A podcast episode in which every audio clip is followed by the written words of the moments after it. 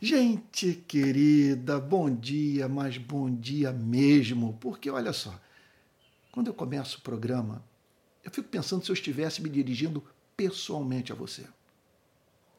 Eu não tenho a mínima dúvida que eu receberia como feedback amor. Por isso eu não posso começar o programa de outra forma. É um bom dia do coração. E no Palavra Plena dessa manhã de sexta-feira, final de semana, Olha só, 23 de junho de 2023. Eu estou com a minha Bíblia aberta no livro do profeta Jeremias, capítulo 10, versículo 23, que diz assim: Eu sei, ó Senhor, que não cabe ao ser humano determinar o seu caminho, nem cabe ao que anda dirigir os seus passos. Essa pregação é difícil para mim porque eu creio nessa doutrina. Ela se me afigura como racional, mas eu não a compreendo. Ela não é irracional. Ela é supra-racional.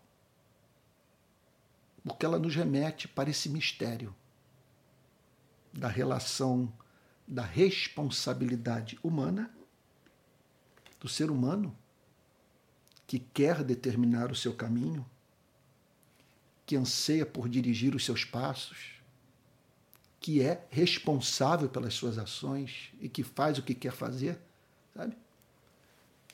E o Deus soberano. Então, Jeremias faz aqui uma declaração que pode perfeitamente servir de base para a doutrina da soberania divina, que ele o faz em razão de uma revelação que havia recebido. Olhe para o verso, olha o verso 22. Eis aí um rumor. Não é que ele estava é, com um jornal nas mãos e pensando no que o jornal dizia sobre o que estava para acontecer. Não. Deus havia revelado ao seu, ao seu servo. Eis aí um rumor. Eis que vem grande tumulto da terra do norte, para fazer das cidades de Judá uma desolação, morada de chacais. O juízo seria inevitável sobre uma nação idólatra, concentradora de riqueza, injusta, violenta, que havia se afastado do seu Criador. Então Jeremias, ele para para pensar nesse fato. O que está para acontecer vem a galope. A vontade soberana de Deus haverá de ser cumprida. Algo de inexorável está em curso seres humanos podem querer determinar o seu caminho, sabe? Vejo pessoas tensionando dirigir os seus passos, mas a vontade de Deus vai se cumprir. A revelia dos seres humanos, contrariando sua vontade, porque Deus vai julgar o seu povo. Então, Jeremias afirma que não cabe ao ser humano determinar o seu caminho. Por que não cabe? Olha, eu estou entrando num terreno olha, dos mais difíceis. Eu, eu diria que algo, sabe, que me faz sentir pequeno e com muito temor de falar bobagem. Tudo que eu sei que a doutrina está aqui, que eu acredito na soberana vontade de Deus, como também sei pelas Escrituras, pela razão, pela minha experiência de vida, que o homem é responsável pelas suas ações. Agora, se você me permite, eu ouso no programa de hoje, dar três respostas para a pergunta que acabei de formular, com base no que o profeta Jeremias disse. Eu sei, ó Senhor, que não cabe ao ser humano determinar o seu caminho, nem cabe ao que anda dirigir os seus passos. Por quê? Três respostas básicas, eu acredito que nós poderíamos dar para essa pergunta. Primeira, a matéria-prima das nossas decisões independe da nossa vontade. Realmente, não cabe ao ser humano determinar o seu caminho. Quando eu penso, por exemplo, no meu código genético, eu não participei dessa decisão sabe, de ser quem eu sou. Como também da formação do meu temperamento. Meu Deus, eu olho para o passado. Ah, meu, meu, pai era um policial, ah, trabalhou no DOPS, trabalhou na Polícia Civil. Ele vem lá do governo Dutra, nos anos 50, passou dos anos 60 inteiros é, trabalhando para o governo. Sabe? Ele, então, depois termina a sua profissão na Polícia Federal. E nesse período de muito tumulto no Brasil, período do regime militar, meu pai era enviado para cumprir missão nas mais diferentes cidades. E lá ia eu, eu e meus irmãos, minha mãe, a reboque do meu pai. Então, nós éramos do Rio, mas a polícia pediu para que meu pai cumprisse uma missão em Juiz de Fora. Fomos para Juiz de Fora. Depois a polícia mandou meu pai de volta para Niterói. Saímos do Rio, não, aí fomos para Niterói pela primeira vez. Depois de Niterói, mandaram para a fronteira com Paraguai e Argentina. E lá chego eu, com 10 anos de idade, num mundo totalmente diferente do que eu conhecia. Ali, na fronteira, numa cidade chamada Foz do Iguaçu. Depois a polícia manda meu pai para Belo Horizonte. E, por fim, traz o meu pai de volta para o Rio de Janeiro. Eu ali, sabe, sem ser consultado. E com cada cidade é, deixando sua marca na minha vida.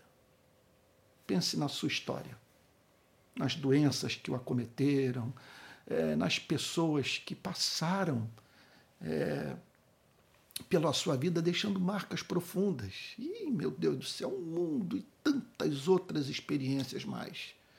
Coisas assim efêmeras também, aparentemente insignificantes, mas que foram decisivas, decisivas. Por exemplo, no meu caso, eu me lembro que nós estávamos em Belo Horizonte, eu doido, ainda adolescente, doido para voltar para o Rio de Janeiro, minhas raízes estavam no Rio de Janeiro. Eu tinha vivido um período da vida, na minha infância, suficiente para amar a minha terra, amar o mar. Eu não conseguia ficar longe do mar. Era muito penoso para mim não ter acesso à praia. Então, veio uma carta de um tio jornalista que me convida para passar as férias na sua casa em Ipanema no Rio. Lá estava em Belo Horizonte. Eu não pensei duas vezes. Mas vim para o Rio. No final de 1976, início de 77, passei aquele verão todo entre a rua Farm de Amoedo e a antiga Montenegro, hoje Vinícius Moraes, na Praia de Ipanema. Ali comecei a surfar. Aquele período foi definidor da minha vida. Tenho a mínima dúvida, contato com meu tio, tudo que eu vivi em Ipanema.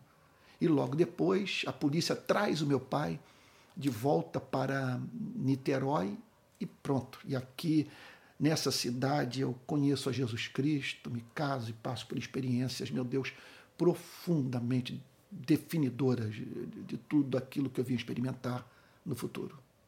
Experimento hoje. Bom, quando o profeta diz: Eu sei o Senhor que não cabe ao ser humano determinar o seu caminho, ele está dizendo: Isso é assim porque a matéria-prima das nossas decisões independe da nossa vontade. Eu tomo as minhas decisões com base em quê? Com base em circunstâncias que correm a minha revelia. Olha, por exemplo, os, os dois anos da pandemia. Sabe? Que alteração, alteração causou na vida de todos nós. Agora, é claro, tem questões muito mais profundas do que, as do que as circunstanciais. Aí nós temos que falar sobre biologia, nós temos que falar sobre o código genético, nós temos que falar sobre o inconsciente, as experiências da primeira infância, a química do cérebro. Meu Deus, é um mundo. Não me aventuro em entrar nessa área, não tenho nem tempo para isso. Agora, em segundo lugar, ainda respondendo à pergunta, por que não cabe ao ser humano determinar o seu caminho? Por que Deus não poderia deixar de ser Deus? Deus não poderia abrir mão do controle da vida. Deus não poderia destruir a si mesmo, abrindo mão da sua soberania. É aquela velha história daquele falso dilema contado pelo teólogo americano Arcis Sproul. Deus poderia criar uma rocha tão grande, tão grande, tão grande, sabe, que ele não fosse capaz de movê-la. Aí o Arcis Sproul diz isso é um falso dilema, porque ele parte da pressuposição de que afirmar que Deus é onipotente é a mesma coisa que afirmar que Deus pode fazer pode fazer todas as coisas, mas há coisas que ele não pode fazer, algumas que são inerentemente impossíveis. O círculo redondo, por exemplo, e, e, e outras que representam, que, que, que, que iriam de encontro ao seu caráter santo, ao seu ser. Ele não pode construir algo que escape ao seu controle. Ele não pode. Dizer que Deus é onipotente significa dizer que ele tem completo controle sobre aquilo que ele criou. Não ter controle sobre aquilo que ele criou, meu Deus do céu, isso, é, as consequências são impressionantes, nos, nos remetem para um mundo caótico, de absurdo, sabe? O mundo que eu diria que, olha, militaria contra uh, o nosso respeito pelo próprio Deus. Porque como é que ele pode criar um planeta como esse? dando a você e a mim essa capacidade de experimentarmos sentimentos, sabe, que, que, que quando neles pensamos, sabe, assim, é, é, é, é assim, os vemos, assim, é, oh meu Deus, eu estou querendo expressar os meus sentimentos. Quer dizer, há sentimentos que experimentamos que são tão fortes, sabe, que, que nós dizemos que, que eles representam, assim, um coração que sangra. Ou melhor, que, que, que eles podem ser representados. É isso que eu estou querendo dizer. Sabe, por um coração, pela imagem de um coração sangrando. Você imagina? Deus criar seres capazes de experimentar dor aguda que faz o coração sangrar e deixá-los entregues ao acaso. Permitir que aconteça em suas vidas aquilo sobre o que o próprio Deus não tem controle. E nos restar apenas Deus colocando do nosso lado e dizendo: Eu sinto muito. Nem eu pude impedir que você passasse por isso. Isso é o, isso é o fim do mundo. É o fim do mundo. Ele, ele não poderia profetizar nada.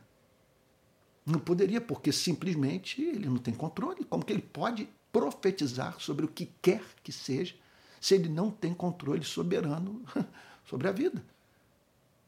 É, então, por isso que as coisas são assim. Por isso que o texto diz: não, eu sei, ó Senhor, que não cabe ao ser humano determinar o seu caminho. Por quê? Porque Deus não poderia abrir mão do controle soberano é, sobre a vida.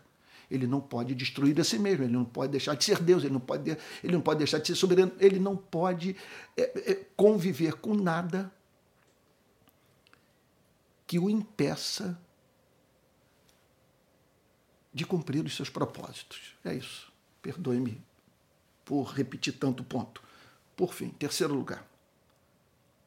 Por que não cabe ao ser humano determinar o seu caminho? Sim a Deus. Porque Deus opera na vida de modo a nos tornar humildes. Esse é o fato. Temos controle de nada, tudo pode mudar subitamente, conforme os puritanos costumavam dizer, a vida é curta, dura, incerta. Sabe? E tudo o que temos de bom, os nossos dons, os nossos talentos, os recursos pessoais que ele nos deu, sim, é isso, ele, ele nos deu. É graça. E o que, e o que você tem que você não recebeu da parte de Deus. Então a percepção, quando eu olho para um verso como esse, eu me sinto pequeno. Bom, e aí nós passamos a entender do porquê de uma passagem como essa constar nas Sagradas Escrituras. Ela é complicadíssima, eu sei. Eu, eu, eu, estou certo que você hoje vai ficar com muitas perguntas sem respostas. E, e, e olha, eu vou lhe dizer, eu, eu não vi até hoje teólogo que tratasse desse tema sem reconhecer humildemente os limites da compreensão humana sobre a soberana vontade de Deus. Agora, isso, essa doutrina consta nas Sagradas Escrituras a fim de cumprir três finalidades na sua e na minha vida. A primeira delas é de nos levar a viver de modo desassombrado. De, de, ou melhor, veja, é nos levar a ver com assombro a nossa vida. Que mistério! Meu Deus, em pensar que há um ser que nos conhece, que intervém na nossa história, que age na nossa mente, no nosso coração, que forja as circunstâncias das nossas vidas a fim de cumprir os seus propósitos na nossa existência. Isso é de tirar o fôlego. Então veja tudo com assombro. Sabe? Não tem as coisas como líquidas e certas. O que, que eu estou querendo dizer com isso? Não pense em termos de lei de causa e efeito no universo fechado pensa em termos de um propósito estabelecido por um ser pessoal que o ama ser levado a cabo. Em segundo lugar, viva com humildade. Olhar para tudo isso e, e não viver humildemente na presença de Deus é um ato de loucura. Ato de loucura. Não cabe ao que anda dirigir os seus passos. Sabe? eu estabeleço minhas metas, eu traço o meu planejamento. Mas, meu Deus do céu, eu fico vendo esses livros de, de autoajuda, coaches, essa coisa toda, como ser uma pessoa de sucesso. Ora, gente, sejamos francos. Essas biografias de sucesso só foram escritas porque o, o, o avião em que esse CEO, sabe, é, o avião que ele tomou para fechar os seus negócios em alguma cidade aí do mundo, não caiu. Porque ele não infartou, não fez aneurisma, não desenvolveu um nódulo cancerígeno em alguma parte lá do, do, do sei lá, do, do, seu corpo. Só isso. Então, é, o que nos cabe é viver humildemente. Não dá para ter arrogância, não dá para tirar onda com quem quer que seja, muito menos com os céus. E por fim, viva com segurança. Porque não cabe ao ser humano determinar o seu caminho, nem cabe ao que anda dirigir os seus passos. Meu caminho e meus passos, veja só, estão nas mãos daquele que me ama. Daquele que me separou na eternidade para essa redenção. Eu sou responsável pelas minhas ações, mas ele atua na minha vida de modo que o seu plano estabelecido em amor se cumpra. Por isso ninguém vai me arrebatar dos seus braços. Nada, nada, nada poderá me impedir de herdar a vida eterna. Esse é o ponto. Todas as coisas cooperam para o bem daqueles que amam a Deus, daqueles que foram chamados segundo o seu propósito. Vamos orar? Pai Santo, concede-nos assombro humildade e segurança. Porque é isso, Senhor, que essa doutrina quer nos comunicar.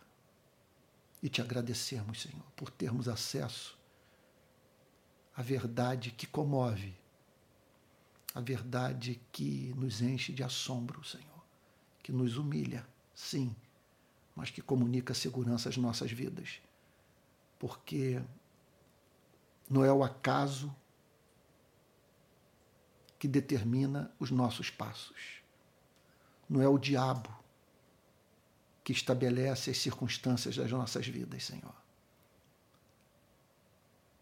Mas sim aquele que tem contados os cabelos da nossa cabeça. E é no nome dele que nós oramos, com perdão dos nossos pecados. Amém. Amém. Querido irmão, querida irmã, olha só, estamos chegando ao final do último Palavra Plena dessa semana. Deixe-me lembrar os avisos que eu dei no decurso desses últimos dias. Olha só. O primeiro deles é sobre a viagem para Israel. Ano que vem, eu estarei dirigindo uma caravana para Israel de 14 de fevereiro a 29 de fevereiro. Então nós vamos começar pelo Egito, vamos visitar pirâmides, o Rio Nilo, aquela coisa toda, né? Museu do Cairo, vamos ao Monte Sinai e por fim vamos e após a viagem ao Egito vamos para Israel, vamos correr Israel inteiro, em cada local histórico eu estarei compartilhando a palavra. Se você quiser viajar conosco, aqui vai o número de telefone, olha só. 21, que é o código de área, e o telefone é 98717 7378. Esse número está na descrição desse vídeo. Você pode ir lá que você vai ter acesso a ele. Quero lembrar dos cursos no Hotmart, três cursos que estão à disposição de todos, cursos de teologia. Hotmart, você vai lá, Hotmart, H-O-T-M-A-R-T. Você vai lá, procura no meu nome que você vai achar. Eu estou botando o link aí também na descrição desse vídeo. Há também os e-books da Amazon, vai sair um terceiro e-book esse final de semana sobre a parábola do filho pródigo, a fim de que você mergulhe no amor de Deus, tá bom? E quero lembrar que o próximo culto presencial em Niterói será no dia 2 de julho. Esse próximo domingo, excepcionalmente, nós não teremos. E continuam as transmissões, tá bom? Para todo o Brasil. Domingo às 10h30 e na e, e, e, no domingo às 19 horas, 10 e meia da manhã e às 19 horas. E quero também a todos lembrar é, da, da, do sustento financeiro do meu ministério, desse trabalho. Eu toco nesse assunto porque ele é central para que eu possa continuar fazendo o que estou fazendo e, e até mesmo ampliar esse sonho de levar a palavra de Deus para o maior número possível de homens e mulheres da minha geração. Então, é, aí vai os dois caminhos que são os principais para você colaborar. Um é você se tornar membro do canal, só para ajudar. Sabe? E o outro é o Pix, que é, o, que é esse aqui, palavraplena.gmail.com. Se, se você enviar uma oferta, vai ser de imensa ajuda para o Palavra Plena. Tá bom? É isso. Olha, bom final de semana que você renove suas forças e que no domingo você seja encontrado na sua igreja adorando a Deus em espírito e em verdade. Que Deus lhe conceda graça para em tudo na vida contemplar a glória de Deus. Bom final de semana. Fique com Jesus.